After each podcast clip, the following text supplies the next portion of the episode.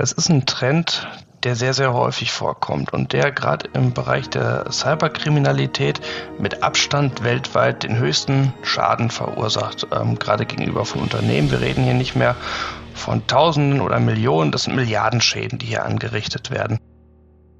Wie ihr gerade gehört habt, geht es heute um ein milliardenschweres Thema. Es geht nämlich um Ransomware. Mein Name ist Dorian Lötzer. Willkommen bei Genau genommen.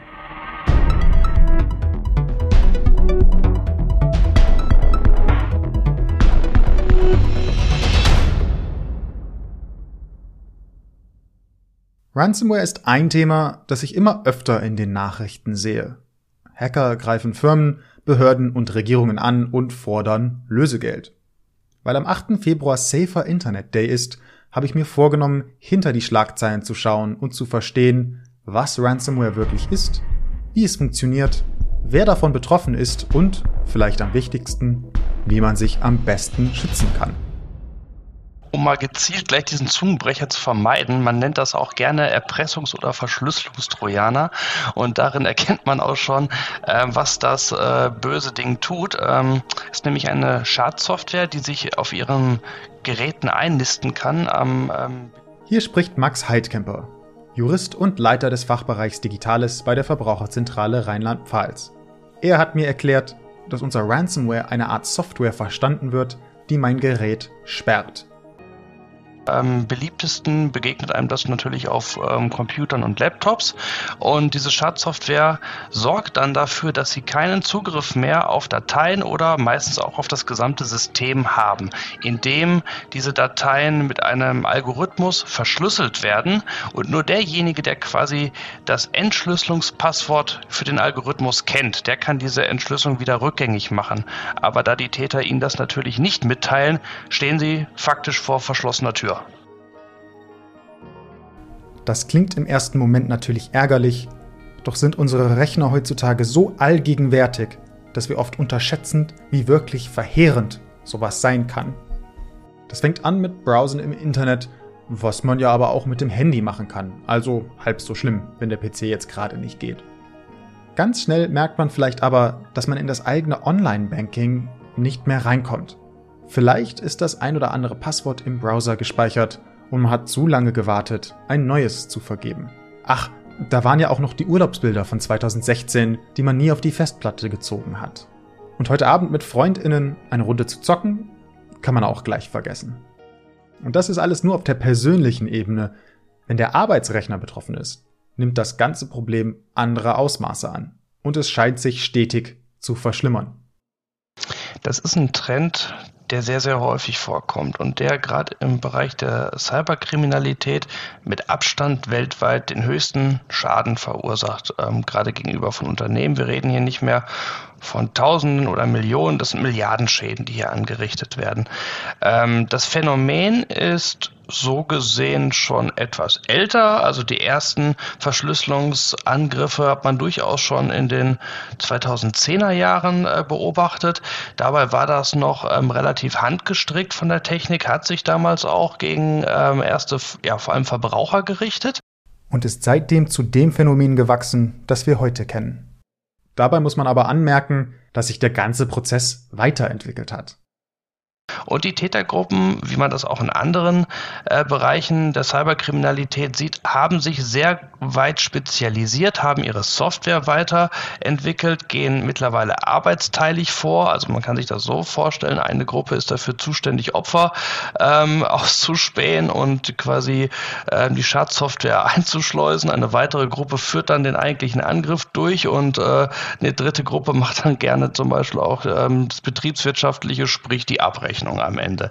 Ähm, alles schön aus einer organisierten Konzernhand quasi. Und Jetzt im Moment finden diese Angriffe natürlich vor allem auf Unternehmen statt, weil man dann noch sehr, sehr viel holen kann, weil sehr viele Unternehmen auch noch äh, sehr nachlässig in ihrer eigenen IT-Absicherung sind. Man kann sich aber natürlich ausrechnen, dass ähm, wenn Unternehmen sich in den nächsten Jahren da besser aufgestellt haben, dass diese Tätergruppen sich dann auch einfach weitere Ziele aussuchen werden und dass das dann äh, irgendwann wieder die Verbraucher sind mit ihrer ähm, unzureichenden Absicherung. Das ja, wird wohl so sein. Wir sprechen hier also nicht unbedingt von dem klassischen Bild eines Hackers in einem dunklen Keller, sondern von professionellen, firmenartigen Strukturen, die Ransomware als Geschäftsmodell sehen. Dadurch kommt auch ein ganzer Markt von Erpressern zusammen. Und während immer mehr Firmen und Regierungen massiv in ihre Infrastruktur investieren, um sich in Zukunft besser zu schützen, haben wir als Einzelperson weniger Möglichkeiten. Auch deswegen werden wir weiterhin attraktive Ziele für Ransomware-Angriffe sein, weil es echt relativ leicht ist, uns zu erwischen. Doch wie passiert sowas überhaupt?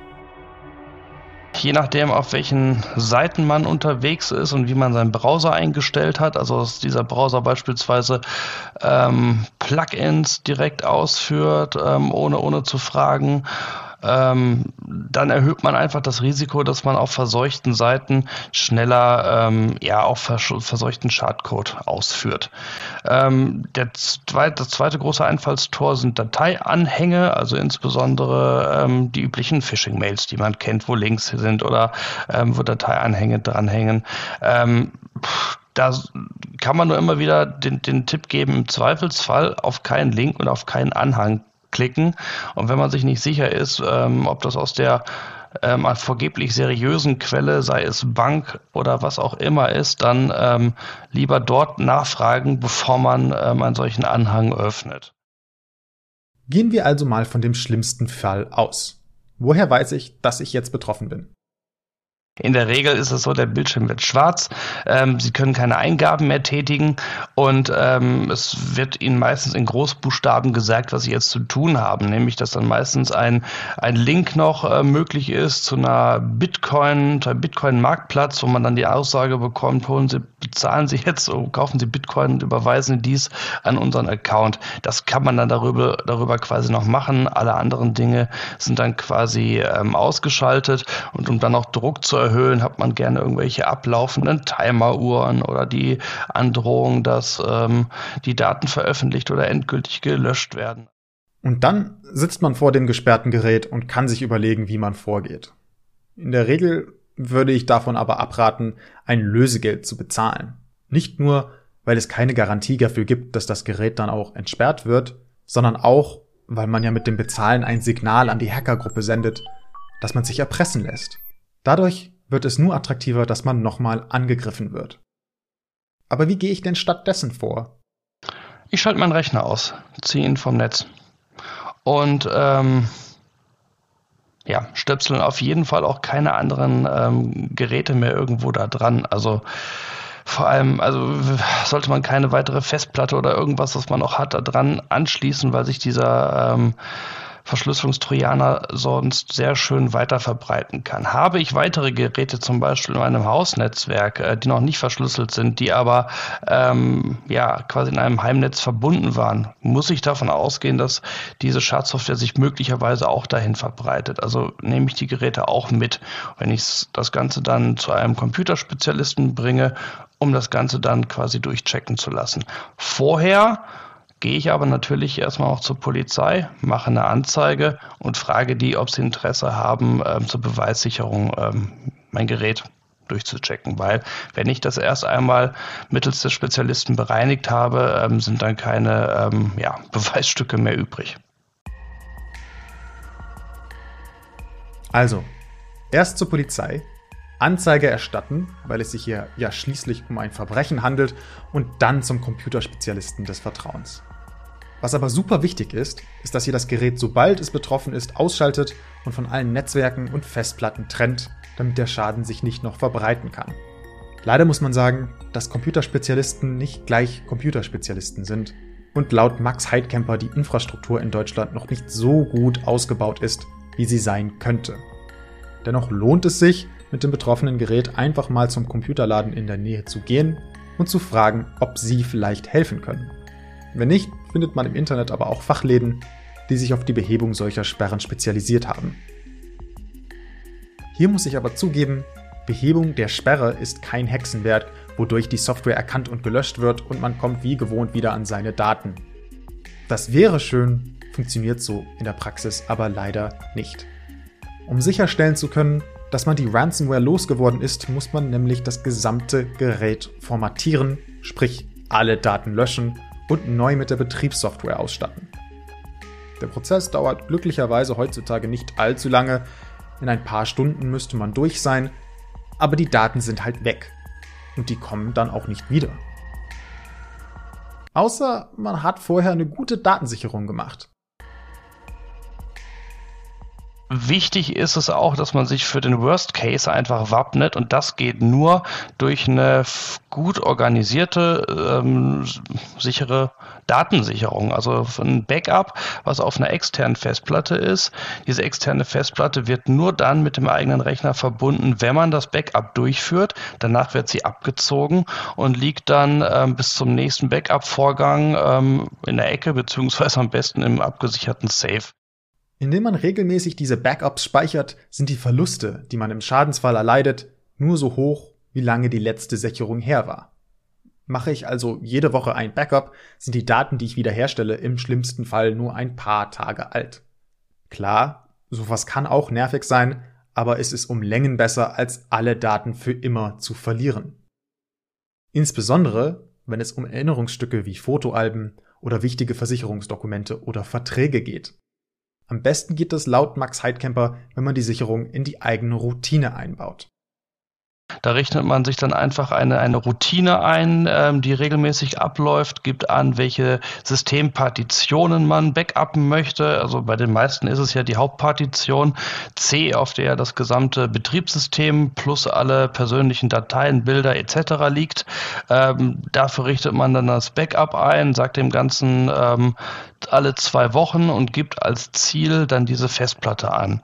Und da muss man sich nur noch selber eine Erinnerung machen, ähm, dass man zum Zeitpunkt X, wenn das Backup äh, ausgeführt wird, dass man dann die Festplatte angestöpselt hat. Keine Ahnung, ich verbinde das immer mit der Sonntagsroutine, ähm, hat das in der Kaffeemaschine dran. Wenn ich mir einen Kaffee mache, fahre ich den Rechner hoch und stöpsel die Festplatte an. Und wenn ich einen Kaffee getrunken habe, ist das Backup fertig. Ransomware ist eins von den Themen, die zwar regelmäßig in den Schlagzeilen auftauchen, uns aber im Alltag nicht wirklich begegnen. Bis es halt zu spät ist. Dabei ist es eine Methode, mit der jährliche Schäden in Milliardenhöhe verursacht werden. Komplett schützen können wir uns als Einzelpersonen wahrscheinlich nicht.